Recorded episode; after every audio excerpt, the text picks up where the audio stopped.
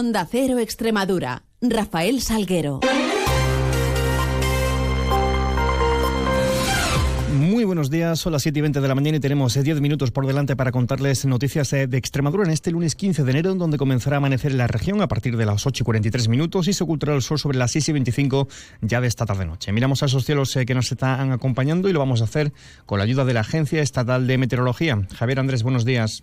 Buenos días. Hoy en Extremadura tendremos precipitaciones débiles generalizadas que pueden ser persistentes en el norte y oeste de la comunidad. Atención hoy a las lluvias persistentes en el norte de Cáceres con acumulaciones de 40 litros por metro cuadrado en 12 horas. En cuanto al cielo estará nuboso o cubierto con algunas brumas y bancos de niebla. Las temperaturas se mantienen sin cambios o bajan ligeramente. Se espera hoy una máxima de 18 grados en Badajoz y Mérida, 16 en Cáceres. El viento será de componente sur al suroeste. Es una información de la Agencia Estatal de Meteorología. Alerta amarilla por lluvias activa hoy en la zona norte de Cáceres. 7.21, continuamos.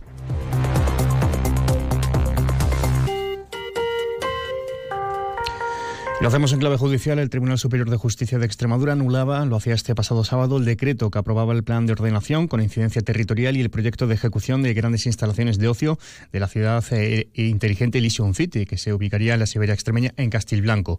Por, según apunta el TSJ extremeño, no ser conforme a derecho. Se señala que está incompleto y que para su aprobación es necesario y obligatorio que se hayan hecho los estudios y evaluaciones ambientales, como son el caso de los proyectos del ciclo integrado del agua, la gestión o el tratamiento de residuos o energía. Una sentencia, no obstante, que no es firme y contra la misma cabe aún un recurso ante el Tribunal Supremo. En relación, el promotor de este proyecto, Elysium City, asegura que la sentencia confirma la viabilidad del proyecto empresarial, eh, confirma que no existe afectación alguna a la Red Natura 2000 ni a los espacios de las zonas CEPA. Apunta además eh, la empresa que este proyecto ha sido tramitado bajo la ley extremeña de ocio legio y la sentencia confirma la correcta declaración del proyecto en todo su proceso. No obstante, asegura esta empresa promotora que la anulación de dicho decreto es subsanable, requiriendo para ello la presentación de los informes de impacto medioambiental, informes que subrayan técnicamente ya están presentados y la compañía está esperando a que la Junta de, este, de Extremadura se los requiera la mayor brevedad posible para empezar a tramitar los proyectos medioambientales.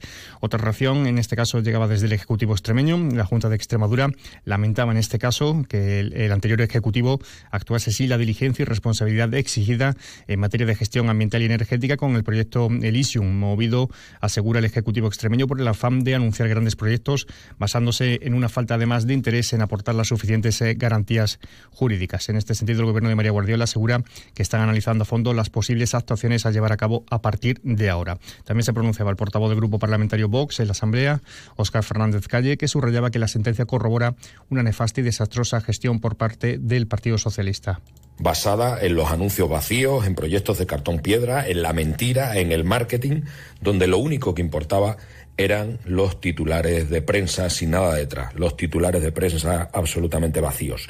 Esto es una muestra de todo lo que se ha encontrado el gobierno de Vox y PP al llegar a la Junta.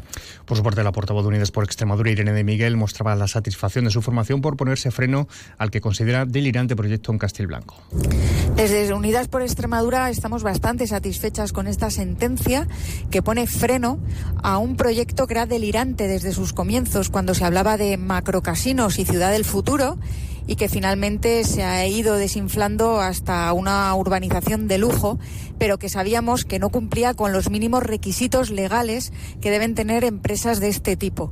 Y dejando a un lado Elysium, pero aún en clave política, les contamos que la presidenta del PP en Extremadura, María Guardiola, reivindicaba ayer al gobierno de la Junta como de puentes y no de puente, al tiempo que ha señalado que si el ministro de Transporte, Óscar eh, Puente, dedicara al mismo tiempo a los trenes de la comunidad de Extremadura que a sus redes sociales, el AVE habría llegado ya a Extremadura. Unas declaraciones que realizaba ayer en Coruña en un acto del Partido Popular en la pre-campaña de las elecciones gallegas del próximo mes de febrero. Por eso estamos trabajando ya en una ley de cohesión y de igualdad territorial para garantizar la prestación de servicios y la igualdad de oportunidades a todos los extremeños, vivan en el municipio o en la comarca que vivan. Porque nosotros somos más de puentes, de puentes, no de puente. Que, no, nadie se confunda, somos de puentes. Que por cierto, el señor Puente, si se dedicara, eh, dedicara al mismo tiempo a los trenes de mi tierra que al Twitter, estoy segura de que el AVE habría llegado ya a Extremadura.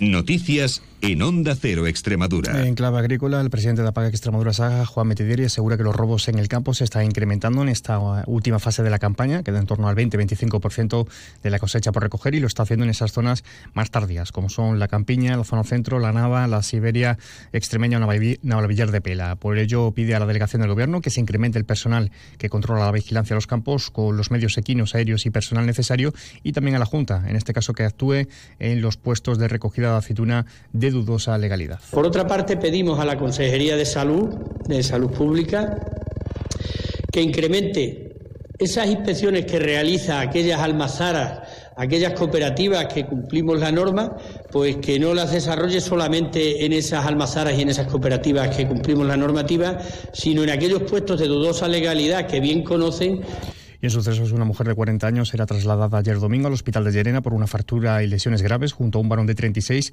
que quedó herido leve tras salirse de la vía un vehículo cerca de Fuente de Cantos. Por otra parte, nos hacemos eco de dos eh, incendios. De un lado, una mujer de 52 años era derivada al hospital de Zafra, herida leve con quemaduras en la cara y el tórax tras incendiarse este sábado una vivienda en Higuera La Real, mientras un hombre de 75 años y una mujer de 74 tuvieron que ser trasladados heridos leve, en este caso al hospital Tierra de Barros, tras un incendio originado, en este caso por un brasero, el pasado sábado en una vivienda de Ribera del Fresno. Tiempo ahora para repasar marcadores deportivos eh, del fin de semana. Lo hacemos con la ayuda de nuestro compañero David Ferrato. Muy buenas, David.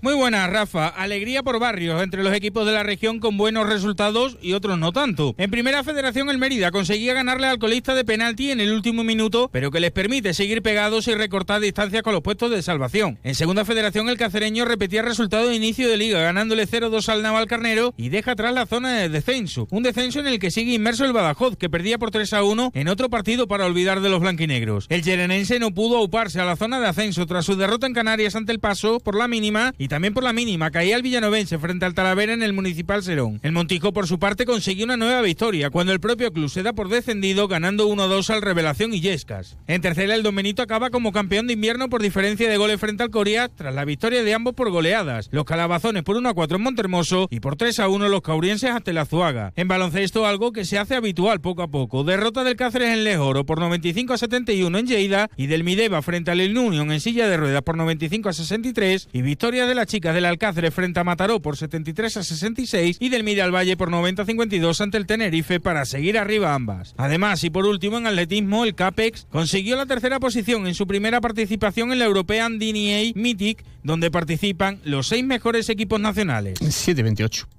Extremadura, un lugar extraordinario donde volver a conectar contigo mismo a través del patrimonio, la cultura, la naturaleza y sus gentes. Una tierra donde todo se convierte en extraordinario. Conoce todo lo que Extremadura te ofrece en Fitur 2024. Extremadura Extraordinaria, cofinanciado por la Unión Europea, Junta de Extremadura. A los 20 de enero, cuando más hiela, sale un capitán fuerte a poner bandera Jarramplas, la memoria de una tradición que se repite cada año en Piornal. Este viernes 19 de enero, gente viajera por Extremadura en la fiesta del Jarramplas en Piornal.